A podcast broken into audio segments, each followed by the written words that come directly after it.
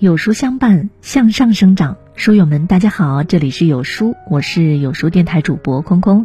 今天的文章，我们来听到：嫁给自己的女人，都活成了谁也惹不起的王。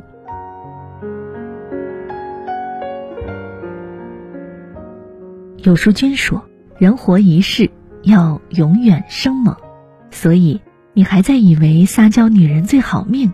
孟晚舟和巩俐以及更多女性的成功，昭示着靠自己的女人才最好命。所以每个女人都应该知道的道理：你可以没有天生丽质，但永远不能没有天生丽质。女人最重要的是什么？有人说要有一个好的家世，有人说要有一副好的皮囊，可是，在水木君看来都不是。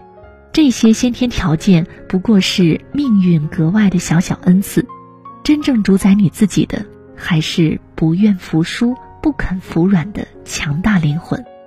刚过完的假日期间，同日上微博热搜的两个女人就给出了针对这个问题令人信服的答案。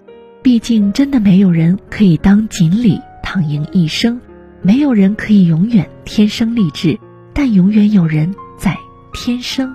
励志，一，很多人只看到运气，只有自己知道在黑夜里走了多久。十一期间，华为 CEO 孟晚舟在加拿大受审前接受记者的访问的画面在网络上疯传，她着一袭优雅红裙，微笑着祝祖国生日快乐。明明是在受审出庭，孟晚舟硬是把它变成了时装秀。还顺便让自家的 Mate 30 Pro 上了花钱都买不到的广告位，受全球瞩目。凭借高于常人的心气，还有风范，让人折服。大家纷纷感叹：他也太酷了吧！在孟晚舟衣品的热搜里，有人称孟晚舟的衣品足以吊打半个娱乐圈，也侧面证明了孟晚舟现在的状态有多好。从照片里看出，即使是带着电子脚镣的孟晚舟。面上也没有一分被折堕的消沉，电子脚镣在他那儿仿佛成了一件时尚单品，而照片则是他交出的硬核街拍。十个月的自由受限，他自笑脸盈盈，与十个月前全无差别。他再次让华为长公主的名号声震海内外。但是，哪怕拿掉华为长公主这个身份，孟晚舟也有足以令人敬畏的资本。如果你足够了解他，就不难发现他自己就是一个军队。十六岁父母离异，他就自己做主，随母姓改为孟晚舟。姓尽晚舟来，诗意潇洒的名字背后却是狼一样的强势灵魂。同样是知名手机品牌的长女，三星长公主李素贞，进入企业历练的时候。李的父亲可是大手一挥，将一个知名酒店给他来伸展拳脚、历练身手。孟晚舟不想要这样好的运气，在他二十岁进入华为工作，他与父亲都不约而同地选择了隐瞒他的真实身份。隐瞒真实的身份，实际上就是抛开家族的硬币和父亲的光环。也就是说，从一开始他就选择了去做真正的自己，不借助任何外力，不做千金大小姐。于是，孟晚舟在华为最早的工作居然是接电话。孟晚舟回忆道：“最初的那几年，她需要做总机转机以及文件打印那些工作，既琐碎又辛苦。”她说：“我是华为早年仅有的三个秘书之一。”她从来不觉得自己的父亲是任正非，自己待在华为就是理所当然的。为了能在华为立足，她想要的是让自己更强大和专业。他骨子里藏着一头狼，不用催，不用赶，自己就会往前冲。他去国外读研究生，一年半就啃下了别人需要四年来学习的课程。女人狠起来，力量是很惊人的。硕士毕业之后，他进入华为的财务部门工作。那个时候的华为还在创业时期，举步维艰，所以孟晚舟对待工作可以用“拼命”两个字来形容。废寝忘食在他这里就是家常便饭。每逢月末、季末或者年末统计账目的时候，他都跟总账团队一起，甚至二十四小时不间断的工作。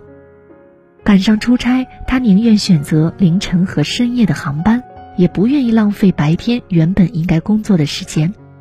怀孕之后也没有松懈，甚至临产前一天还在工作。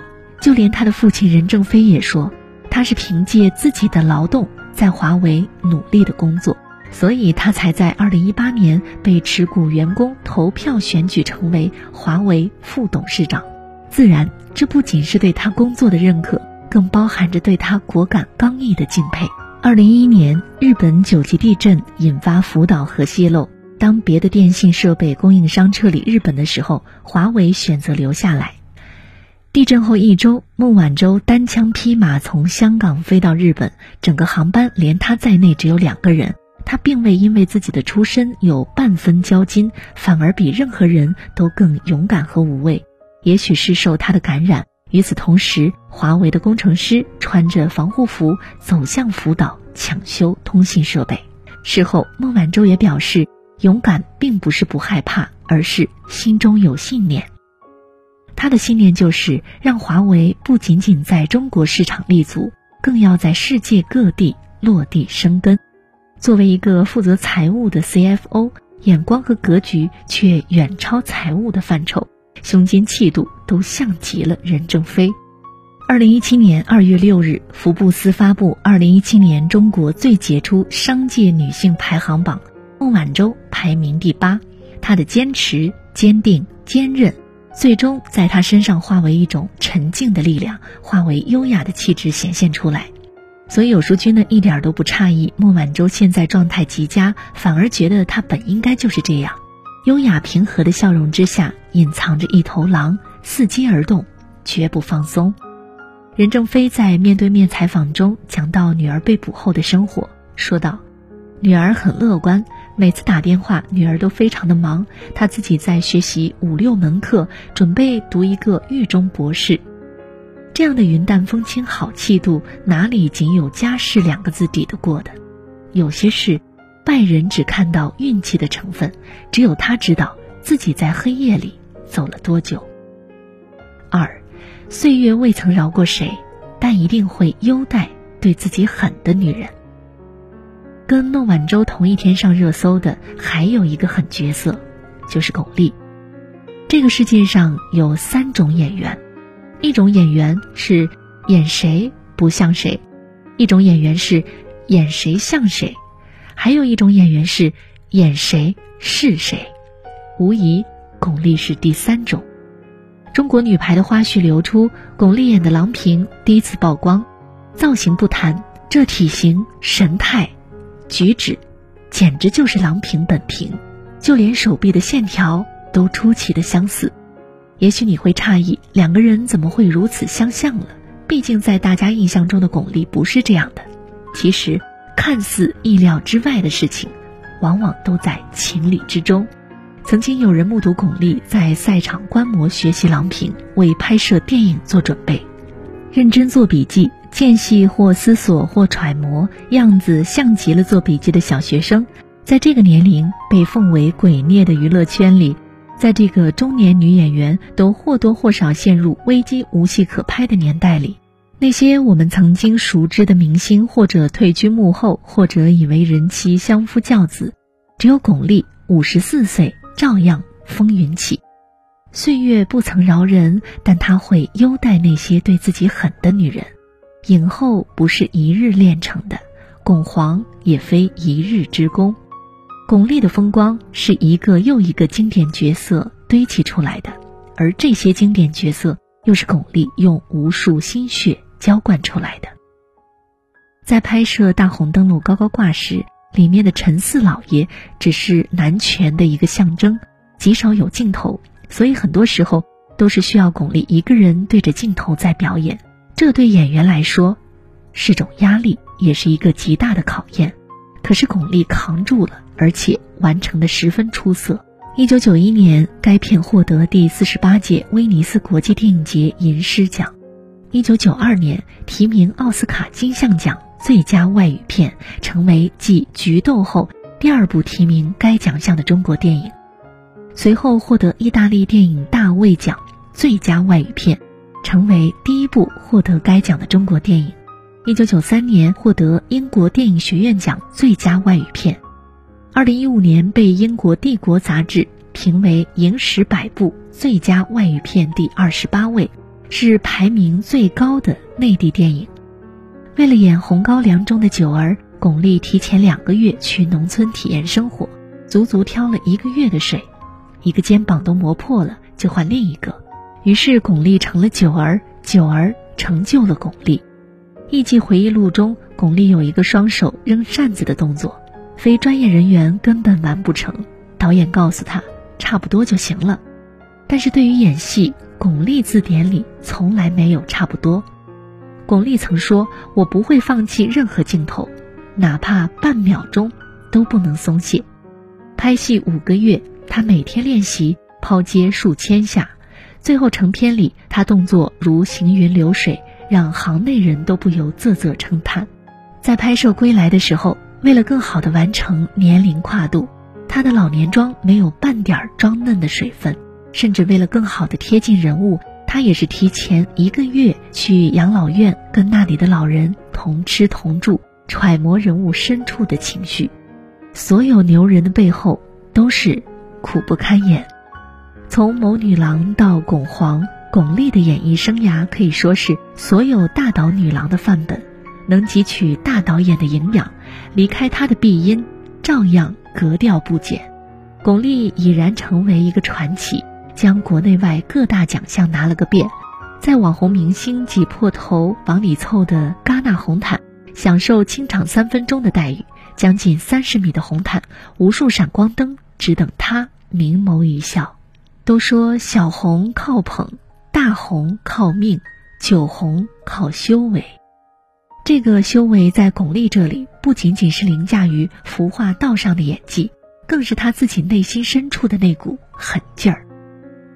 在金马奖的颁奖礼上，因为台独问题，她拒绝上台颁奖，眼神凶狠，网友纷纷点赞：“巩皇就是巩皇。”近期的戛纳红毯上，她的照片被 P 上红唇。他在接受采访时，并不买账，大家对他裸色口红不满，更是放狠话：“不要把我和娱乐圈那些人放在一起。”他不需要世俗来定义他的美，因为他足够强大，足够自己成为美的定义。谁也不可否认，他励志的模样早就完胜一票天生丽质的所谓明星了。三，人活一世，应当永远生猛。社会浮躁，总有人期盼长久的成功，却也忘了靠自己一步一个脚印才是长胜之道。有人抱怨出身，认为这是一个很差的时代，没有出身、没有家世、没有金汤匙的人无法被眷顾。可是董明珠丧偶之后，孤身进入格力，成为小职员，先是靠着一股劲儿，撕开江苏几乎满额的空调市场的口子。签下三千五百六十万的单子，又在企业骨干成员流失的背景下临危受命，一手把格力推上如今空调霸主的位置。贾玲曾因长相被刷下北电，后来阴差阳错的进了中央戏剧学院的相声专业。毕业之后发烧四十度，也得强撑着出去工作。为了在剧场里多赚七块钱，喝了几瓶啤酒后还生吃辣椒。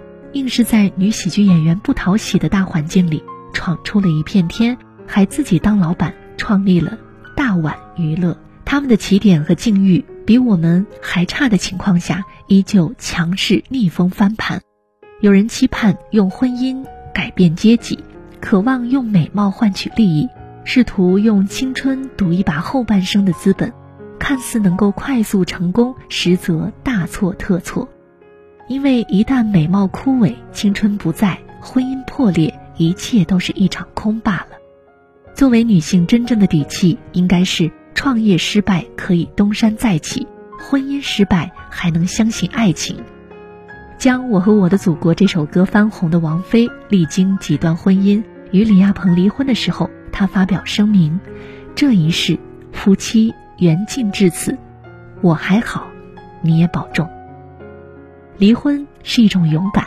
他现在跟谢霆锋在一起，被人拍到的时候，风姿绰约依然。人活一世，要永远生猛。所以你还以为撒娇女人最好命吗？不，孟晚舟和巩俐以及更多的女性成功，昭示着靠自己的女人才最好命。所以，每个女人都应该知道的道理：你可以没有天生丽质，但永远不能没有天生丽质。